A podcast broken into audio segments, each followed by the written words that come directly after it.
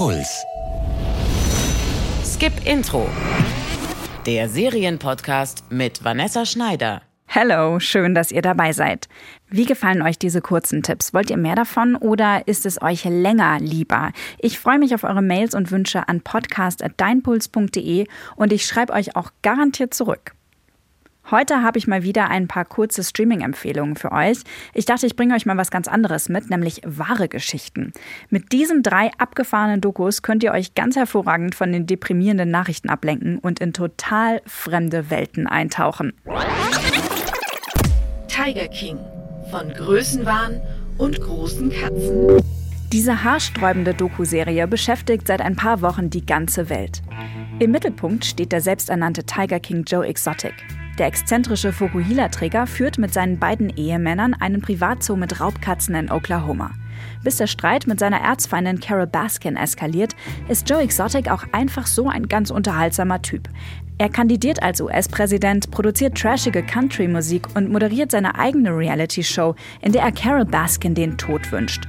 Und dann wird's richtig bizarr. We will end the private possession of these cats. This is my way of living, and nobody's gonna tell me any otherwise.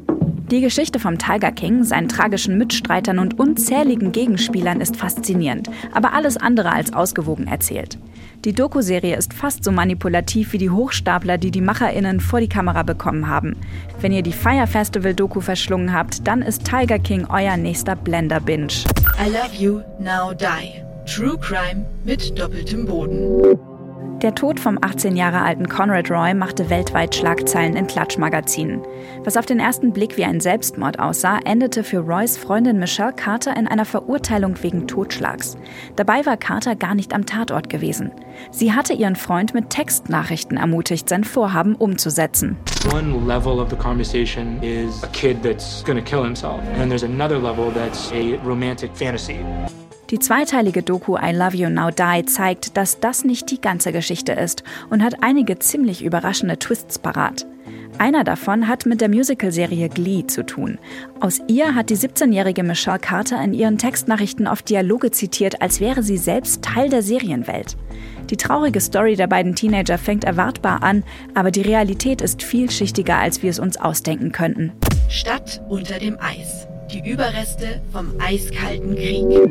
Egal wie verrückt die Idee auch sein mag, die amerikanischen Geheimdienste haben sie in den 50er Jahren ausprobiert. So wie das Camp Century, eine voll funktionsfähige Stadt unter dem arktischen Eis Grönlands.